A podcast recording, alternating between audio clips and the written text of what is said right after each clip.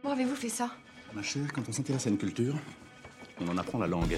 Bonjour, vous écoutez le podcast de La Classe. Nous entamons aujourd'hui notre nouvelle saison, la saison 13, intitulée Vivre en ville. Pour découvrir mes abonnements, accéder à mes leçons immersives, aux cours interactifs et rejoindre notre communauté très sympathique, il vous suffit de télécharger mon application depuis l'Apple App Store ou Google Play Store. Maintenant, sans plus tarder, plongeons-nous dans ce nouvel épisode.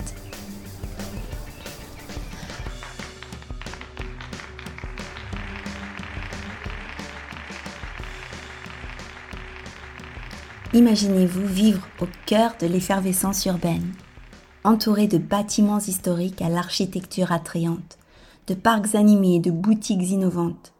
C'est la réalité de nombreux citadins et c'est peut-être la vôtre. Dans cet épisode, nous allons discuter de la vie urbaine. Afin que vous pratiquiez les temps verbaux, j'ai utilisé le présent de l'indicatif, le passé composé, l'imparfait, le futur et le conditionnel. C'est un texte de niveau B1. On y va. Vivre en ville offre de nombreux avantages. On y trouve une multitude d'activités culturelles et artistiques, ainsi que des événements sportifs. Les Lyonnais peuvent assister à des concerts à la halle Tony Garnier. Les Parisiens peuvent visiter l'appartement de Victor Hugo Place des Vosges.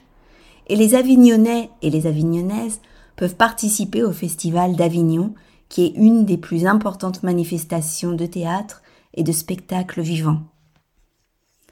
Personnellement, j'ai découvert des endroits fascinants dans toutes les villes que j'ai visitées, comme la Sainte-Chapelle à Paris, l'Alhambra à Grenade en Espagne, la Galerie des Offices à Florence en Italie, le Théâtre du Globe à Londres en Angleterre.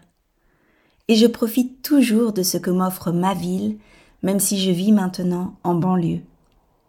Par ailleurs, les opportunités d'emploi sont plus nombreuses en ville, ce qui attire beaucoup de personnes en quête de réussite professionnelle. Cependant, la vie urbaine présente aussi des défis. Quand j'habitais en centre-ville, les transports en commun, par exemple, étaient souvent bondés. On se sentait pressé à chaque instant. Les logements étaient plus chers et la pollution de l'air était un vrai fléau.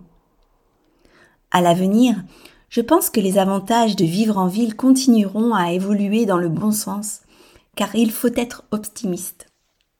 Les technologies innovantes faciliteront la vie quotidienne, et de nouvelles initiatives durables pourraient résoudre certains défis environnementaux actuels on pourrait envisager de construire des bâtiments plus efficaces sur le plan énergétique, d'utiliser des transports écologiques, de développer les parcs urbains et d'augmenter les espaces verts.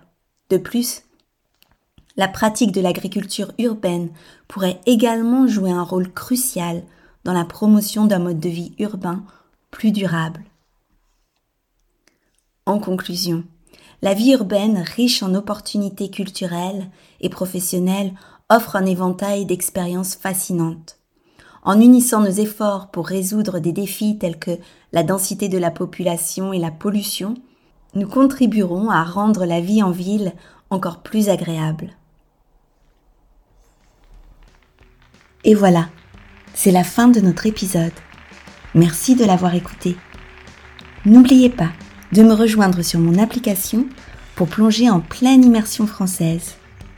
À très bientôt pour de nouvelles aventures linguistiques.